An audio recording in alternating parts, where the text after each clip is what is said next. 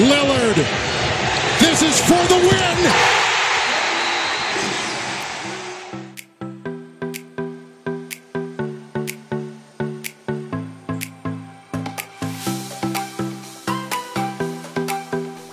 Salve, salve ouvintes do For The Win, tudo bom com vocês? Eu sou o Buras e hoje estou aqui em mais um podcast para apresentar para vocês uma competição que muitos talvez não estejam ainda ambientados, mas que nós explicaremos um pouquinho como ela funciona nesse podcast, que é a Copa do Mundo de Basquete, que acontecerá nesse fim de mês de agosto e começo de setembro. Eu estou hoje com o Hugo Alves aqui. Fala galera, sempre um prazer participar aqui no For The Win. E com um convidado especialíssimo que é o Renan Ronck, que não sei se alguns conhecem, mas é bom conhecerem porque ele tem um podcast sensacional chamado Na Era do Garrafão. Fala aí, Renan. Olá pessoal, oi Hugo, muito obrigado pelo, pelo convite. É, gosto muito do conteúdo que vocês produzem aí na página. Parabéns aí pelo, pelo projeto de vocês. Acho que vocês foram um fortalecimento muito grande aí para a comunidade do basquete. Agora com esse nova com esse novo objetivo aí de tentar fazer as pessoas trazer, né, a galera da NBA para conhecer um pouco mais do mundo FIBA. É sempre uma atitude louvável e desafiadora, né, fazer as pessoas saírem um pouco da zona de conforto delas. Então, parabéns pela iniciativa de vocês e muito obrigado aí pelo convite. Prazer é nosso, Renan. Bom, começar aqui já falando um pouco sobre, dando um panorama geral aqui da competição para vocês. É, a competição ela dura apenas 16 dias e no total 92 jogos serão disputados. É, ela ocorrerá na China pela primeira vez em toda a sua história e vai possuir oito cidades sede, uma para cada grupo da competição. Exatamente, Aí, eu, acho que, que vale pontuar é, é uma competição que existe há bastante tempo, né? Ela foi a primeira edição dela é de 1950, mas ela ainda não é, apesar dos esforços recentes, principalmente que a FIBA tem feito para que seja, ela ainda não é o supra-sumo do basquete de seleções, né? É, um título de uma Olimpíada é muito, ainda é muito mais relevante para o basquete, né? Cada modalidade tem o seu histórico, mas para o basquete a Olimpíada ainda é muito maior, um título muito de muito maior prestígio do que o mundial, né? Tanto que se você observar o histórico do próprio Estados Unidos, de como ele leva, é, de como ele, ele vem para esse mundial normalmente, né? Um, coisas que a gente vai tratar em outros episódios, mas é, o próprio Estados Unidos, em um determinado momento, não dava o devido valor político para ele, né? Então é uma competição que tem sofrido é, alterações que eu acho algumas positivas, algumas não tanto, mas a FIBA está se esforçando muito para que esse Mundial tenha a força que a Copa do Mundo tem no futebol, né? Inclusive até mudando o nome de FIBA World Championship, que sempre foi, para FIBA World Cup, né? Que é a Copa do Mundo de basquete. Vai ser a primeira vez que esse torneio vai ser disputado com esse nome. Exatamente, eu ia comentar exatamente sobre essa mudança de nome. E Cara, eh, o exemplo dos Estados Unidos é perfeito, a gente vai abordar isso mais pra frente, só que a competição é uma competição realmente sem muito peso, ela tem mais peso para as equipes que já ganharam, para o Brasil, que já foi campeão duas vezes, mas é uma competição que no calendário mesmo, o calendário não para para a realização da Copa do Mundo, é meio perdido aí, a FIBA tem que fazer muito jogo político para conseguir valorizar esse campeonato. Difícil entender as razões porque não é tão valorizado. Isso é algo que a gente precisa entender e a gente vai entender ao longo do podcast. Isso aí, isso aí. Bom, comentar mais um pouco desse processo aí para classificação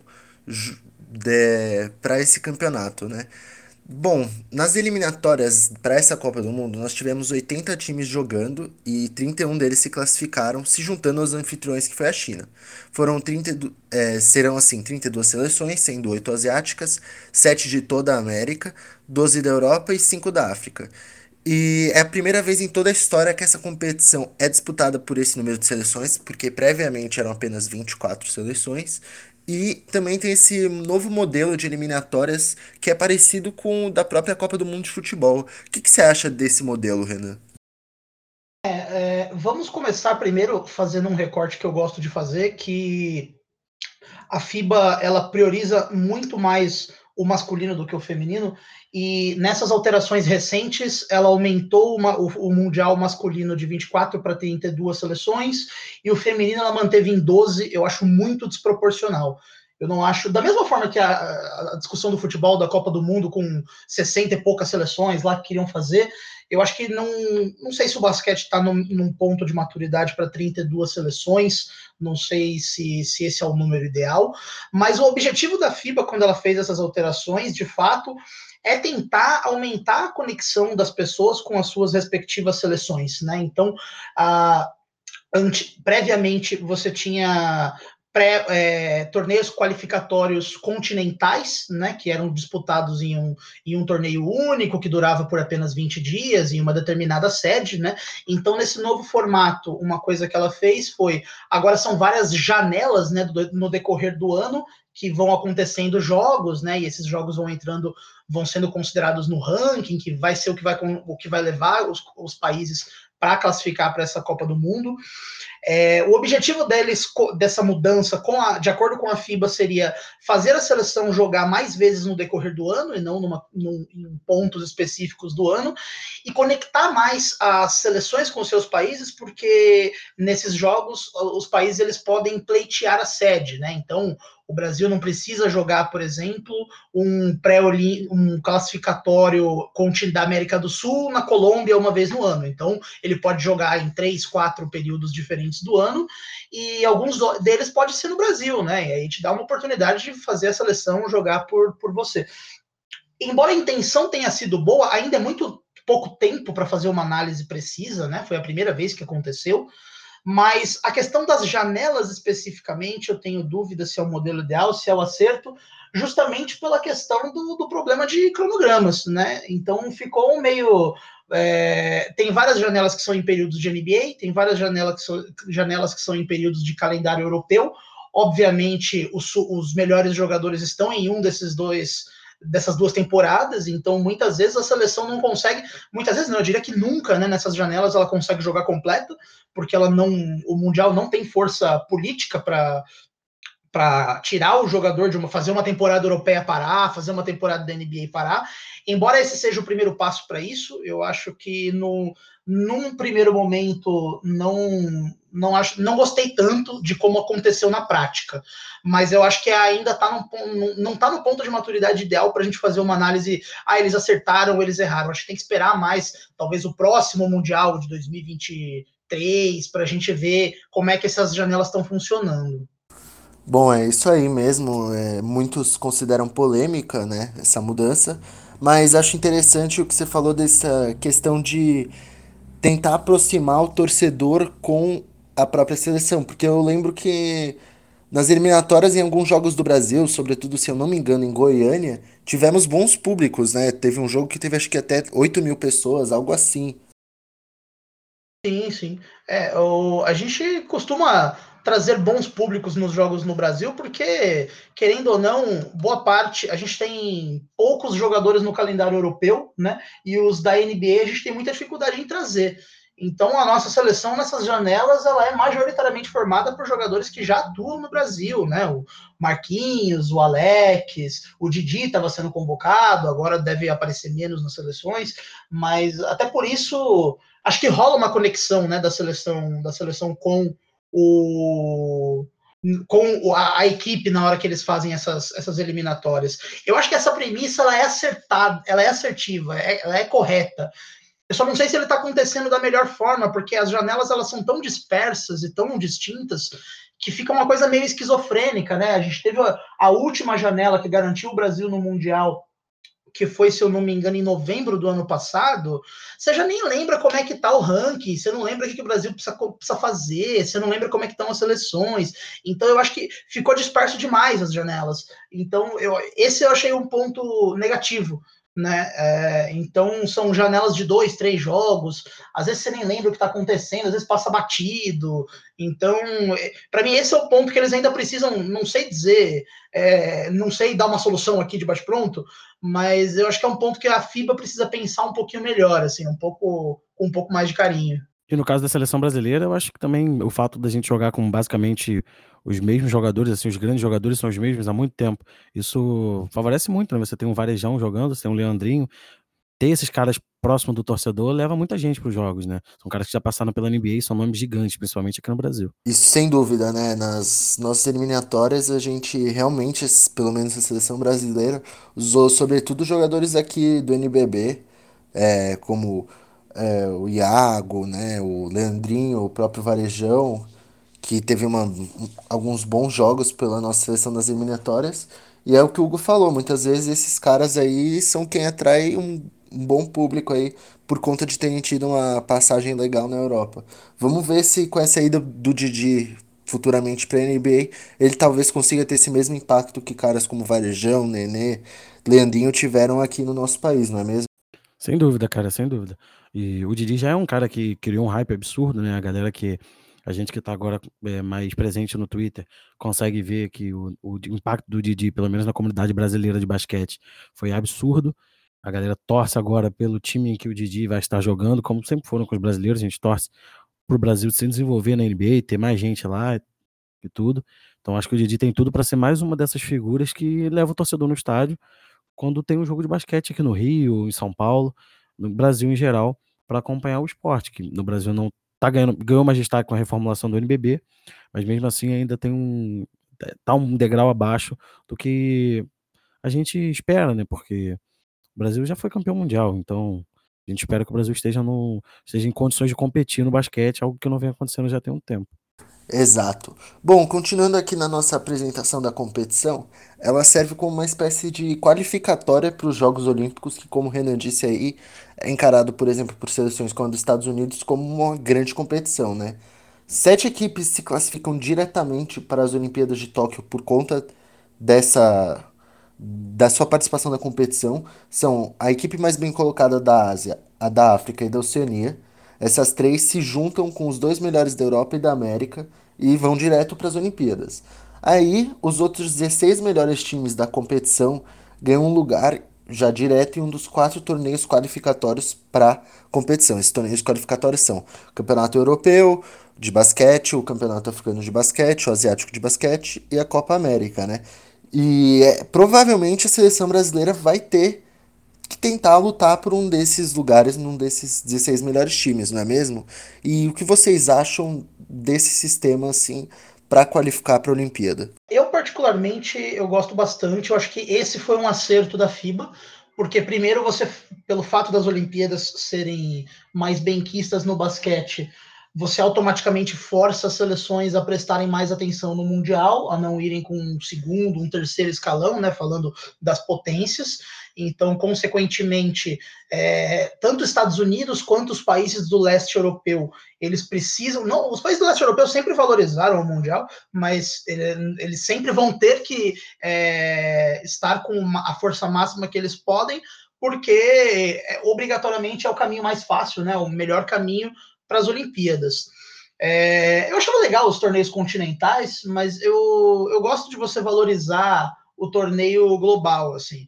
E eu acho que por, as Olimpíadas elas também poderiam é, se expandir em breve. E eu gosto muito da ideia do mundial ser uma espécie de, de ser o principal caminho para as Olimpíadas. Isso eu acho que, eu, que ficou bem bom, assim.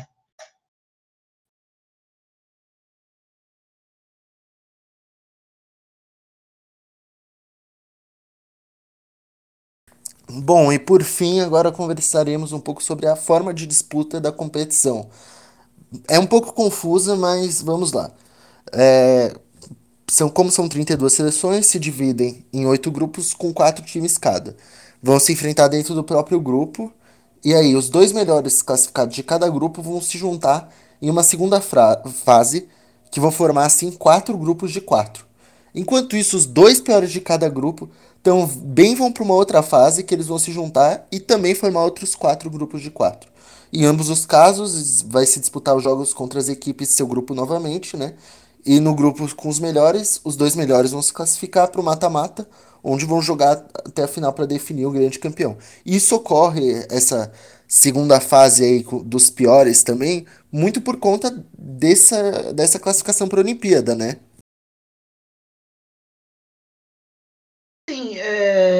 Aqui eu acho que esse formato, eu acho que é dificultar demais uma coisa que poderia ser muito mais simples. É, eu acho muito mais fácil. Cara, tem 32 times, oito grupos de quatro, avançam dois para uma segunda fase, depois vai fazendo mata-mata, ou no máximo série melhor de três.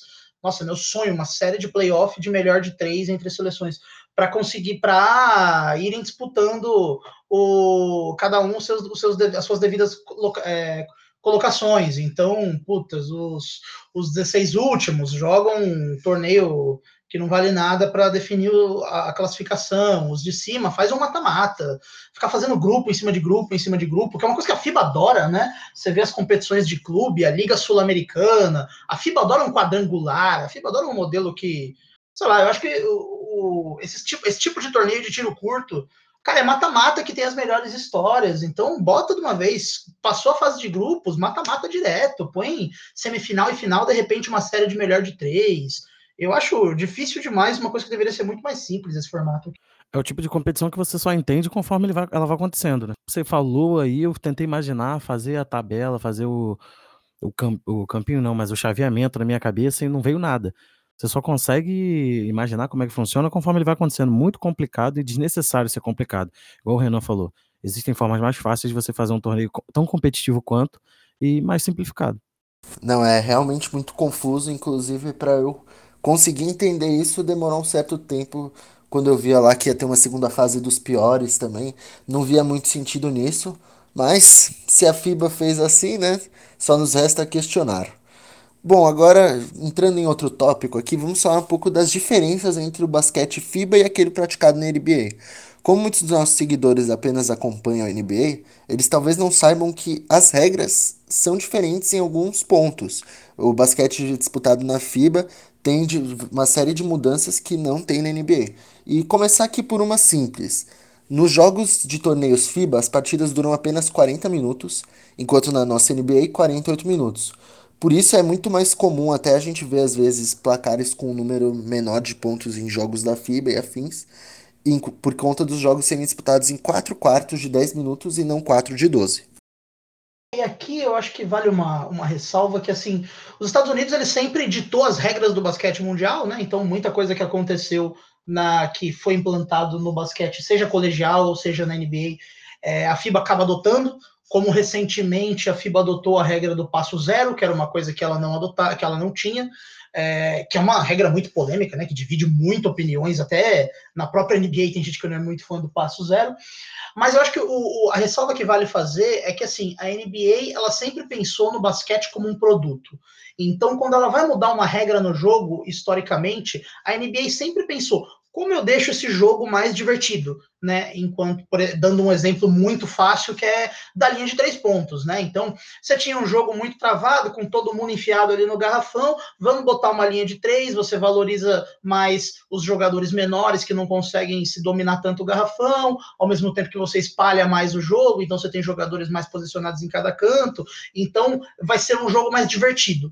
A FIBA ela não tem tanto essa visão do basquete como um produto, né? A FIBA ela sempre vai muito numa linha de Bom, já que o objetivo do basquete é quem fazer mais cesta ganha e o jogo é jogado dessa determinada forma, como é que o jogo é mais justo, né? Então, putz, como é essa regra da falta de ataque? Eu estou dando uma vantagem desnecessária para quem está atacando, eu estou dando uma vantagem desnecessária para quem está defendendo. A FIBA sempre pensa do jeito mais equilibrado para deixar o jogo mais justo e equilibrado possível, mas ela sempre acaba adotando as, as, as principais modificações que a NBA cria, porque a NBA é, é, o que é o que move a roda, né? É o, o grande centro de basquete do mundo, então ele sempre ali o que a NBA faz. Até porque não tem como você fazer uma competição e deixar de fora os Estados Unidos, né? Então, se você deixar as regras muito diferentes uma, da FIBA para a NBA, você vai perder os Estados Unidos. Você vai tirar os Estados Unidos de participar da competição, porque eles não precisam das competições da FIBA. Então, para eles é mais uma questão de da FIBA é mais uma questão de manter ali um, um mercado enorme por perto e a principal seleção do mundo. Perfeito. Inclusive, o basquete hoje em quatro tempos de 10 mas historicamente o basquete FIBA sempre foi dois tempos de 20, né? Ele, o basquete acho que foi faz muito pouco tempo que ele é quatro tempos de 10, foi em 2000 e pouquinho, né? é nesse século ainda que a gente que a gente tem quatro tempos de 10, muito nessa linha do que você está falando, de adotar, de deixar o jogo mais parecido, inclusive na contagem do tempo, em relação ao que é praticado nos Estados Unidos. Você falou aí da linha de três pontos que a NBA acabou criando, né? E tem uma diferença nesse, nessa questão entre ambos, ambos os módulos. A distância da linha de três pontos na NBA é maior, tendo 7,24 metros, enquanto na FIBA apenas 6,75. É uma diferença assim de meio metro. Considerável é, a diferença. Sim, bem considerável. Eu não sei exatamente qual que é a lógica da FIBA para chegar na, no 6,75. Sinceramente, não me aprofundei tanto nesse ponto. Mas eu acho que a parte legal disso aqui é que tem muito jogador da NBA consolidado que tem um aproveitamento imensamente maior na linha de três pontos na, na FIBA do que na NBA, justamente por essa diferença. Ela parece. Tem até um texto legal do Bill Simmons sobre isso, que é, essa diferença ela parece estimular os jogadores com um arremesso de três mais ou menos dos Estados Unidos a, a darem um passinho para trás e ganhar mais confiança. E dois exemplos muito claros são o Jason Kidd e o Carmelo Anthony, né? Eles não são, nunca foram na carreira na NBA grandes arremessadores de três pontos. Carmelo dominou muito aquele mid-range, mas ele nunca deu o passo para trás ali na NBA. É... Mas quando você vê o aproveitamento dos dois na FIBA, é absurdo, assim. Os dois têm quase 60% de aproveitamento na carreira na linha de três da FIBA. Claro que, a, a, obviamente, a competitividade é diferente, tem que dar sempre essa ressalva, mas de qualquer forma, é, é interessante que essa distância ela dá uma confiança mais para chutadores mais ou menos dos, dos Estados Unidos. Da mesma forma que o inverso também complica bastante, né? Você, o cara que sai do basquete FIBA e vai para a NBA, ele tem essa dificuldade e é, é normal assistir assim, nas competições da Euroliga, os jovens arremessando já de trás, bem de trás da linha de três, mais ou menos onde fica a linha de três da NBA. Meio para se acostumar, porque se o cara aprender a arremessar de 6,75, quando ele chegar na NBA, ele vai jogar muita bola no aro. E essa questão que você falou do, do Carmelo, de, de motivar, porque um arremesso no basquete FIBA de três pontos é um mid-range para o Carmelo, né? Um, deep, um arremesso um, um de dois pontos bem de longe, assim, meio que da linha ali. É algo que ele consegue fazer com tranquilidade. E, e é uma diferença tão considerável que eu não entendo por que não adota logo os, os, padrões da NBA. Eu acho que tem um pouco de politicagem também, né? De não, de não abrir as pernas de uma vez e falar, ah, a gente é um bando de idiota que, que copia a NBA. Acho que tem um pouco disso nesse sentido, porque eu acho que não precisa ter medida diferente. Pelo amor de Deus, é que nem as tomadas, né? Por que, que você tem três tomadas diferentes? Coloca tudo de um jeito só e resolve a vida. Bom, continuando aqui nas nossas diferenças, né? Agora uma um pouco menor que é a quadra da NBA é maior do que as que são usadas nas competições FIBA. É mais um exemplo aí do que eu não entendo porque a FIBA não adota logo o padrão, né?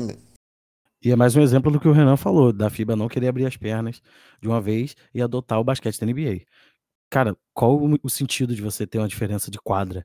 Se a, FIFA, se até a FIFA, que é um, um órgão extremamente chato e que é superior aí sim a qualquer outra confederação, igualou todos os gramados, todos os tamanhos, existe ali uma norma, por que, que a FIBA vai ficar brigando com a NBA? Realmente é algo que não faz sentido, é querer. Eles não querem se mostrar, acho que de maneira alguma, submissos à maior liga de basquete no mundo, o que talvez eles até devessem fazer. Bom, Aí agora uma diferença nos timeouts. A NBA permite que a equipe tenha seis timeouts, enquanto nas competições FIBA elas permitem apenas dois timeouts no primeiro tempo e três no segundo, enquanto apenas dois desses três timeouts do segundo tempo podem ser usados nos últimos dois minutos da partida. Eu acho essa regra extremamente complexa e desnecessária até, viu? A FIBA mudou o, as regra, a, a regra dos timeouts recentemente também eu acho que é em 2018 que ela, que ela alterou, mas eu não consigo lembrar agora o que, que ela o que, que ela fez. Eu estou até procurando aqui enquanto eu, eu falo é, na internet, porque eu não lembro como era a regra antiga, falando bem a verdade. Mas não é, mas não faz muito tempo que a FIBA alterou essa, esse sistema aí. Bom, em, em ambos os modos de jogo, né, tanto no FIBA quanto na NBA, a partida ela acaba começando com aquele tradicional jump ball. Mas no basquete FIBA, a equipe que perde o jump ball no início da partida ganha posse de bola na próxima situação em que ele for necessário. E aí há esse revezamento até o fim da partida. Já na NBA, a equipe que pede esse jump ball no início da partida vai ter a posse de bola no início do segundo e último quarto, enquanto o vencedor tem no início do terceiro quarto. Enquanto todas as outras situações que pedem um jump ball, ele ocorre. Mais uma regra aí que eu achei um pouco confusa e acho que era melhor, nesse caso, o que a NBA faz é melhor mesmo. É, essa é uma mudança que a gente acaba só percebendo ela no jogo mesmo, porque de leitura, assim, ela é bem confusa e é difícil você imaginar, assim, essas situações acontecendo. Mas é mais um detalhe sutil que. Isso aí, se a, FIBA, se a FIBA liberar e adotar o que a NBA usa, ninguém vai nem sentir falta, vai. É, e lembrando que você falou que no basquete FIBA ganha a posse na próxima situação que um jump ball for necessário, é, mas ainda assim na regra da, nova da FIBA, que também é recente, o, só tem um jump ball no jogo, né? É porque antes, sempre que tinha uma bola presa, uma situação de bola presa, eles faziam ali um jump ball, Agora a FIBA cortou essa, isso na tentativa de deixar o jogo mais dinâmico, então ele vai revezando de acordo com quem ganha a posse de fato. Então, se o time vermelho ganhou a, o jump ball inicial, no, na próxima situação que houver uma bola presa, quem vai ganhar a, a posse de bola é o, o time adversário e vai revezando assim até o fim do jogo. Perfeito. Bom, no basquete FIBA também é, tem a diferença na questão das faltas. São apenas necessárias cinco faltas para o jogador ser ejetado, enquanto na NBA são seis faltas ou duas faltas técnicas. Eu acho essa regra até que interessante, mas é, não sei também o porquê dessa diferença. O Boogie Cousins não pode jogar basquete FIBA. Nem o Mitchell Robinson dos Knicks, é outro que aí sempre está sendo ejetado por falta, né? E eu acho que realmente prejudica alguns jogadores aí que tem essa tendência a fazer mais faltas, que são um pouco até piores na questão da marcação e afins. É, o Robinson não passa do, do primeiro quarto, né? Não vai ter jogo pro cara. Exato.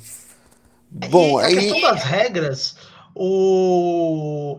tem muita gente nos Estados Unidos que inclusive que é contra a questão de você expulsar um jogador por faltas tem muita gente que acha que os, o, deveria manter aquela situação de faltas coletivas, né? Então, depois de uma determinada quantidade de faltas coletivas, o jogador, os jogadores vão para o lance livre, mas que por eles não deveria expulsar um jogador por uma quantidade de faltas. Deixa o, o Bug Cousins fazer 12 faltas num jogo, desde que os jogadores vão batendo lance livre conforme ele for fazendo falta. Tem muita gente que defende isso e eu não vou te dizer que eu não seria totalmente contrário, não.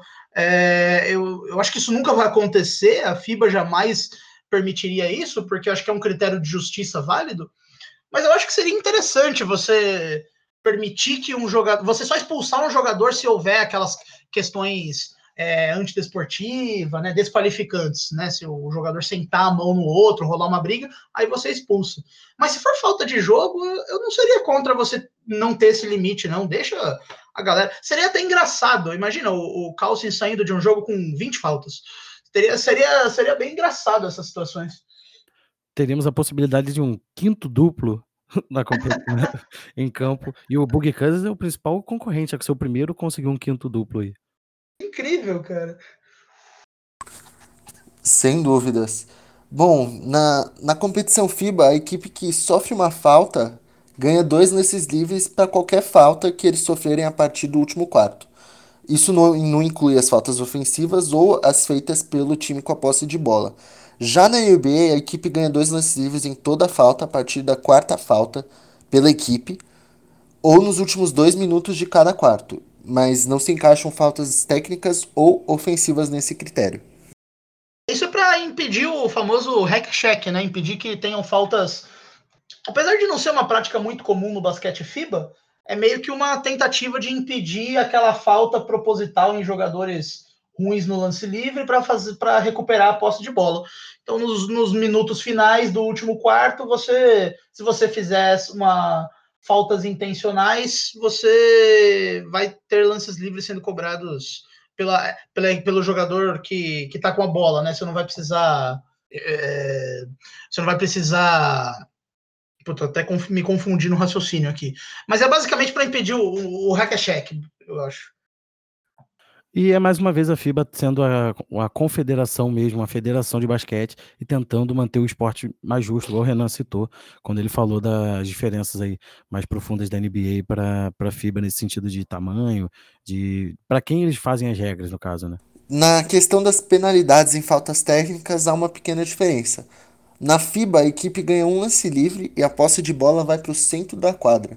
Na NBA, a equipe ganha um lance livre e a jogada continua do ponto em que ela foi interrompida. É uma diferença assim muito sutil e que também devia ser padronizada, porque praticamente não faz nem, acho, creio que não fará tanta diferença assim se padronizar nesse caso. É uma Na questão bem, bem blé, assim, não faz não muita faz diferença. diferença. Nenhuma praticamente. Na questão do goaltending, em nenhum dos dois modelos você pode dar um toco quando a bola estiver na descendente, isso nós já estamos acostumados na NBA. Porém, na NBA existe um cilindro imaginário, no qual você não pode tocar na bola enquanto ela estiver nele. Já na FIBA você pode tocar na bola a partir do momento em que ela bater no aro. Eu acho essa regra interessante. Acho que de todas as regras que são diferentes NBA e FIBA, essa para mim é a que a FIBA a é a única que eu acho a regra da FIBA muito melhor que a da NBA. Porque a NBA você tem várias situações, aconteceu até nos playoffs passados, que separa o jogo para ir para o VAR ali, para ficar discutindo se, se a bola já estava no cilindro ou se não estava. Você dificulta a situação para o árbitro, você facilita a, a, a, probabilidade do árbitro errar. Então, a regra da FIBA é muito mais simples. Tocou no aro, você está liberado a um tapinha ali é, acho que facilita para todo mundo a regra da FIBA. A da NBA ela deixa a situação meio complexa. Imagina que você é um árbitro e você tem que fazer na sua cabeça uma, uma, uma, uma noção de espaço ali para saber se, a, se, se ela estava no mesmo cilindro ou se ela não estava. Depois você vai ver na imagem. A regra da FIBA eu acho bem mais fácil. Sem dúvida nenhuma, porque, como você disse na NBA, você tem que fazer a criação de um cilindro na sua cabeça. E creio que isso não seja das coisas mais fáceis. É, defesa por zona na FIBA é algo legal, enquanto na NBA um jogador ele não pode ficar mais de 3 segundos no garrafão se ele não estiver marcando nenhum outro jogador. O que, que, vocês acham dessa regra? Eu acho que a, a, a NBA ela sempre tentou impedir marcações por zona, né? Então essa regra da, da NBA ela é uma evolução de uma série de, de, de regrinhas que a NBA foi colocando para lentamente e permitindo algumas zonas mais específicas no jogo dela. Sempre foi uma questão até por, pelo, por uma questão de divertimento, né? Então, marcações individuais facilitam lances plásticos, enterradas, crossovers, então é, acaba sendo a, a, o mote. Mas é, eu acho que a, a NBA deveria abrir as pernas logo, libera a defesa por zona. É, agora que a gente está num momento em que é, tem bastante chute de três, então a gente está partindo para sistemas defensivos ainda mais sofisticados. Eu acho que não, não iria contra a defesa, a, o divertimento do jogo. Acho que não jogar, não deixaria o jogo menos dinâmico. Ele deveria liberar logo uma, a defesa por zona. Isso aí, essas são as diferenças aqui que a gente trouxe para vocês. Creio que sejam apenas essas as mais importantes, as fundamentais. E agora vamos falar um pouco de algo que a gente já mencionou no começo do podcast, que é esse objetivo da FIBA em expandir a Copa do Mundo, né? O primeiro que a gente já mencionou foi a mudança de nome do campeonato de campeonato mundial para a Copa do Mundo para tentar tornar mais atrativo, né? Vocês acham que essa diferença é algo que realmente pode alavancar o torneio? Acho que só mudar o nome não mudaria em nada a vida, mas eu gosto do conjunto de fatores que ela está tentando fazer. Então você muda para a Copa do Mundo, você tira do ano que tem Copa do Mundo de futebol, você linka com as Olimpíadas para forçar as, a, as seleções a, a darem mais valor você cria janelas, talvez ainda não esteja no mundo ideal, mas você tenta conectar mais as seleções com os seus respectivos, a sua respectiva torcida. Então, eu gosto do que a FIBA está tentando fazer. A FIBA está saindo, tá saindo um pouquinho da zona de conforto dela e está finalmente pensando no basquete como um produto, no basquete como entretenimento. É, é uma coisa que a FIBA nunca pensou, nunca, nunca aconteceu dela tem fazer esse tipo de coisa visando um produto comercial. Então, eu gosto da intenção. Eu acho que ainda está muito cedo para fazer julgamento de é o caminho certo ou não é, mas eu gosto da intenção. Exatamente, eu ressalto também isso. A ideia de ter, tentar fazer um campeonato mais forte, mais globalizado, de fazer um campeonato que seja mais referência no sentido de basquete de seleções, já merece ser valorizada. Mas se vai dar certo ou não, é uma questão que a gente vai ver conforme o tempo for passando e as edições do campeonato forem acontecendo. Bom, como já mencionado, né? É, agora a Copa do Mundo de basquete não ocorrerá no mesmo ano da Copa do Mundo de futebol. A FIBA fez com que a competição não ocorresse por cinco anos, justamente para se desvincular, porque antes ambos os torneios caíam no mesmo ano e o torneio de futebol acabava tendo mais atenção do público, e agora eles acabaram ficando cinco anos para justamente mudar daqui para frente. Então o último tinha sido em 2014, agora em 2019 e depois em 2023. Houve também uma diferença da expansão, né? Foi de 24 para 30, 32 participantes e aquela questão lá da mudança nas eliminatórias, né? Que durante 18 meses houveram jogos das eliminatórias, diferente de antes que as equipes elas se classificavam via os torneios continentais que ocorriam no verão.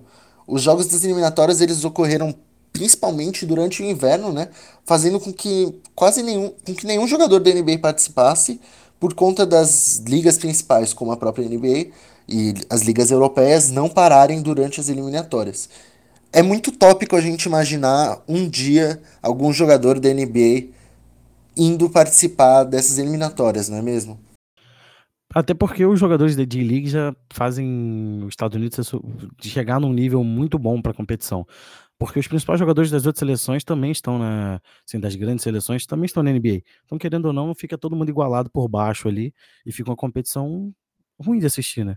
Você não, você não tem os principais referências, tem apelo nenhum para você assistir um jogo de, de eliminatória. O que é uma, inclusive, uma vergonha, pra, pra especialmente para o Brasil e para Argentina, né? Aquela Copa América de 2017 não sai da minha cabeça, assim. Estados Unidos mandou um time medíocre, um time ruim e foi campeão em cima da Argentina, que estava quase com a força máxima jogando em casa, pelo amor de Deus. É, eu acho que o Brasil e a Argentina precisam fazer um trabalho forte para não apanhar desses times alternativos dos Estados Unidos. Agora está tendo Pan-Americano, Estados Unidos mandou aquele time colegial da Big East. Pelo amor de Deus, se a Argentina não ganhar desse time, é, é trágico, assim. A gente acho que tudo na, nessa vida tem limite, ok? Os Estados Unidos ter a soberania, ter a maior quantidade de jogadores bons, mas a gente não pode ser ruim a ponto de perder para um time desse nível de, de qualidade, né? Time composto por jogadores da D-League, se eu não me engano, no ano de 2017 da Copa América que você citou aí, que é realmente ridículo uma seleção como a Argentina, com a história da Argentina, perder para eles e a seleção brasileira aí que, por exemplo, nem no PAN conseguiu se classificar. Foi nessa mesma Copa América, né, que não conseguiu ganhar de Porto Rico e perdeu no saldo de sexta para Ilhas Virgens. Pelo amor de Deus, pelo amor de Deus. Realmente deprimente. Uma outra coisa que mudou, né, nesse objetivo da FIBA em expandir a Copa do Mundo é que eles não vendem mais wild cards. Antigamente tinha se eu não me engano, acho que três ou quatro vagas disponíveis para as federações comprarem para sua seleção jogar o torneio. Isso acabou agora e é só com o próprio mérito, se a seleção jogar bem, que ela vai conseguir disputar a Copa do Mundo. Você não precisa nem comentar, né? É o razoável do que a gente espera numa competição esportiva é que as pessoas participem porque elas conquistaram a vaga para estar tá ali. Comprar a vaga é uma parada muito antes de esportiva. Exato, e vale frisar que as duas únicas seleções que sempre estiveram no Mundial são Estados Unidos e Brasil. E Brasil pode botar o asterisco aí, porque na bola não classificou para o último Mundial, né? Teve, teve aquela suspensão da FIBA, porque por problemas financeiros, etc. Precisou comprar uma vaga para conseguir estar tá aí no Mundial de 2014. Então, é, cabe essa ressalva porque concordo com o que foi falado, não faz sentido nenhum você vender uma vaga. É, agora a gente usar aqui um exemplo Dos Estados Unidos, eles usaram 54 jogadores em 12 jogos das eliminatórias. E esses desses 54, praticamente todos eram jogadores da D-League ou free agents, jogadores que não possuíam time e por isso disputavam as eliminatórias. O que mostra que mesmo assim eles conseguiram se classificar e mesmo assim eles ganharam partidas contra seleções teoricamente boas, o que é muito preocupante, não é mesmo?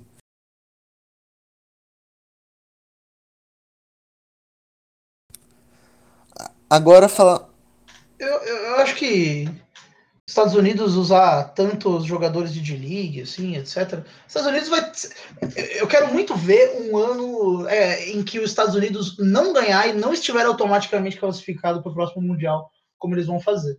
Né? Porque a gente já viu os Estados Unidos jogando pré-olímpico com força máxima, né? Aquele pré-olímpico de 2007, os Estados Unidos mandou é, Kobe, LeBron e Kevin Durant jogando juntos, assim. Então, eu quero muito ver como eles vão fazer com esse negócio de eliminatória quando eles precisarem jogar, como que vai, como que vai ser essa dinâmica. Eu tô bem curioso para ver isso. Dá aqui agora um exemplo de uma seleção que não se deu bem com esse novo formato, a Eslovênia. A atual campeã do Eurobasket, que tem jogadores como Luka Doncic e Goran Dragic, sofreu com esse formato justamente por não conseguir mandar, por exemplo, esses dois jogadores para as eliminatórias por conta deles estarem disputando a NBA. E ah, com isso, né, no formato anterior, eles acabariam sendo cabeças de chave. Assim, além deles não jogarem a Copa do Mundo, eles vão ter muito mais dificuldade de se classificar para as Olimpíadas, já que grande parte das vagas vem da Copa do Mundo. É, o que entra em relação direta com o que a gente está falando dos Estados Unidos. Os Estados Unidos, querendo ou não, eles têm uma base nacional, assim, o esporte lá é muito forte. Então você consegue ter jogadores que não estão brilhando na NBA, que não são LeBron James, que jogam num nível muito acima dos níveis que, praticados em outros países. Já você pega alguns países como a Eslovênia, que foi citada, você tem você tem uma seleção, você tem alguns jogadores que são capazes de desempenhar um altíssimo nível.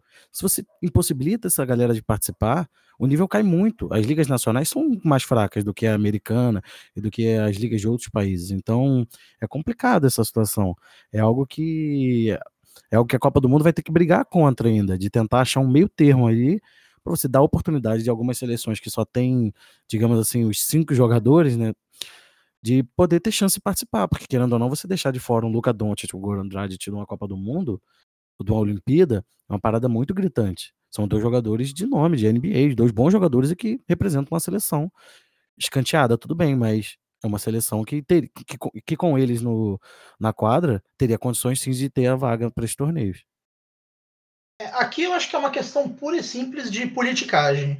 Eu acho que esse, o torneio precisa ser forte o suficiente a ponto da FIBA ter força política de chegar nos clubes europeus e nos clubes da NBA e conseguir uma brecha de parar calendário ou, ou adiar alguns jogos para conseguir contar com esses jogadores.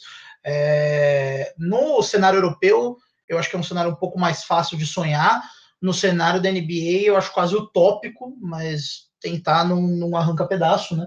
Mas é o que, mas é, o ide, é, acho que a única forma deles conseguirem contar com esses jogadores nessa época e afins é, é desse jeito, porque hoje, do jeito que as coisas funcionam, por mais que o, eles consigam fazer janelas em período que não está jogando a NBA, hoje tem jogadores que, como a gente está vendo acontecer agora, eles querem se preparar para temporadas da NBA, eles não, não querem necessariamente defender a seleção.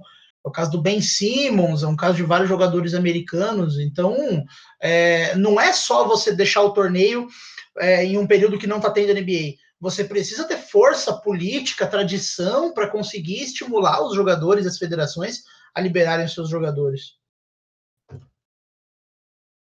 Bom, é o que você falou, né? A FIBA justamente ela também tem o objetivo de tornar a Copa do Mundo um torneio tão valioso que faria com que a NBA parasse seus jogos para que os jogadores disputassem as eliminatórias. Como você disse, isso é quase utópico, mas não custa sonhar. E como a gente já disse também, países como os Estados Unidos, né, priorizam as Olimpíadas em relação à Copa do Mundo. Por exemplo, é, eles perderam apenas três vezes as Olimpíadas em toda a sua história, enquanto no período entre 1986 e 2010, eles ganharam apenas uma Copa do Mundo. Por que será que isso ocorre? Bom, é, eu acho que a gente vai ter um episódio inteiro para falar sobre isso, mas os Estados Unidos ele nunca as federações dos Estados Unidos, né? Os Estados Unidos ele tem basicamente três grandes federações, que é a NBA, que é o basquete profissional, a NCAA, que é o basquete colegial, e o USA Basketball, que é a entidade que cuida das seleções. As três entidades batem cabeça entre elas. Imaginem chegarem em um acordo com uma FIBA, né? As três sempre foram muito desvinculadas da FIBA. As três nunca. Os Estados Unidos em si, ele nunca foi muito integrado com o basquete do resto do mundo. E eu acho que o fato deles priorizarem a Olimpíada é por fatores que vão além do basquete, né? É por fator do basquete ser uma das modalidades dos Jogos Olímpicos que sempre foram o carro-chefe da politicagem do mundo, de você mostrar força, de você mostrar é, capacidade, de você mostrar um país desenvolvido. Então, os Estados Unidos sempre valorizou muito Olimpíadas por conta de um histórico até da Guerra Fria, de querer mostrar mais poder que, que a União Soviética. Então, acho que relação, o fato de eles priorizarem as Olimpíadas tem muito mais a ver com isso do que com alguma coisa em relação ao basquete em si. E por fim, aqui um dado interessante, né, que já mostra um pouco do crescimento desse torneio, que foi em 2010, 800 milhões de pessoas assistiram em 171 países diferentes. É um número muito, muito considerável, eu creio. Acho que nesse ano de 2019 até vai aumentar, justamente por conta de todo esse trabalho que eles têm feito. Talvez não chegue no nível que eles desejam, mas acho que o basquete mundialmente tem crescido aos pouquinhos também. É só ver, por exemplo, a nossa Liga Nacional, como ela tem melhorado ao longo dos anos, e acho que mais pessoas têm se interessado cada vez mais pelo esporte. É um número considerável, mas ainda é um número pequeno com relação, eh, dada a importância, digamos assim, o nome da competição. Mas é uma questão que aumenta conforme, eh, aumenta conforme a qualidade dos jogadores em quadra. Esse ano, por exemplo, você tem um MVP que vai jogar a Copa do Mundo, vai dar audiência pra cacete mas você vai ter um Estados Unidos já mais fragilizado. Então, nos Estados Unidos, a audiência talvez não vai ser tão relevante. Então, é aquela questão: conforme a FIBA for conseguindo é, fazer a política de ter os melhores competindo na Copa do Mundo, a audiência só tende a crescer, porque, cara, todo mundo quer ver confronto entre países como Espanha e Estados Unidos com força máxima. Bom, agora para terminar esse podcast, vamos falar um pouco do histórico da competição e de alguns recordes, né? Os Estados Unidos e a Iugoslávia são os maiores campeões, cada um possui cinco títulos. Atrás vem a União Soviética com três e o Brasil com dois. Por fim, temos a Argentina e a Espanha que ganharam cada um uma vez. O Brasil tem sua relevância no torneio sendo um bicampeão, hein? Tem muita relevância no torneio.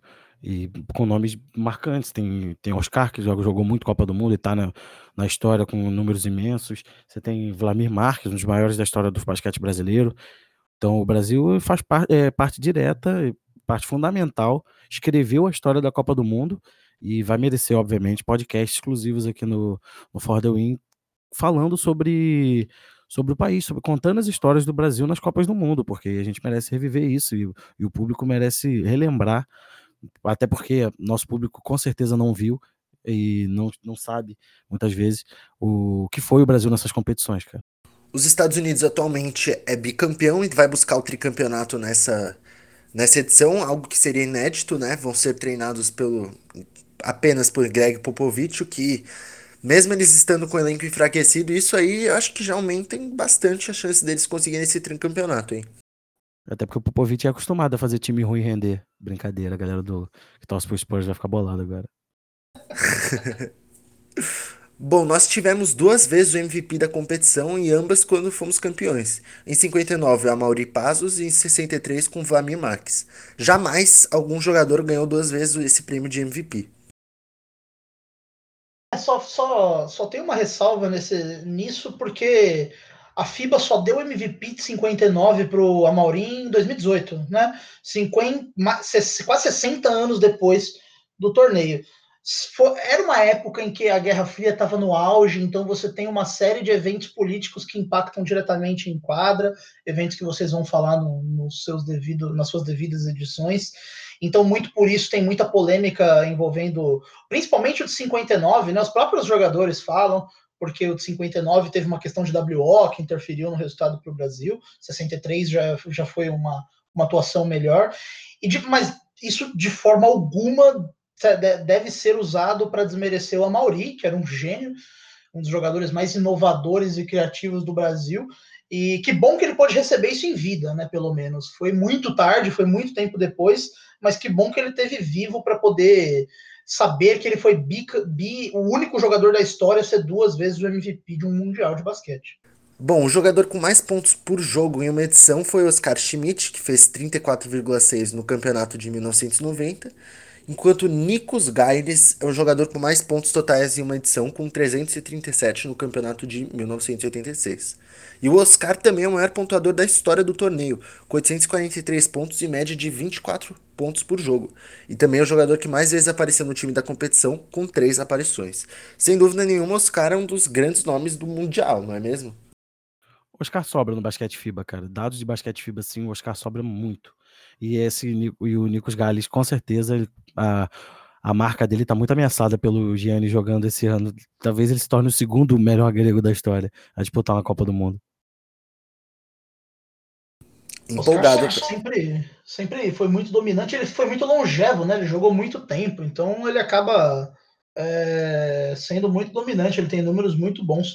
E o Nico Gales, se alguém nunca ouviu falar dele, eu recomendo muito que vocês procurem no YouTube que existe jogos entre a Iugoslávia do Petrovic contra a Grécia do Nikos Gales, porque a criança chorava e a mãe não via, assim, era impressionante, o nível técnico altíssimo, chegou até a virar uma rivalidade por um tempo, porque eles se enfrentaram muitas vezes num período, nos períodos, mais até pelo Eurobasket do que pelo, pelos mundiais, mas são jogos esplêndidos, assim, um nível técnico altíssimo.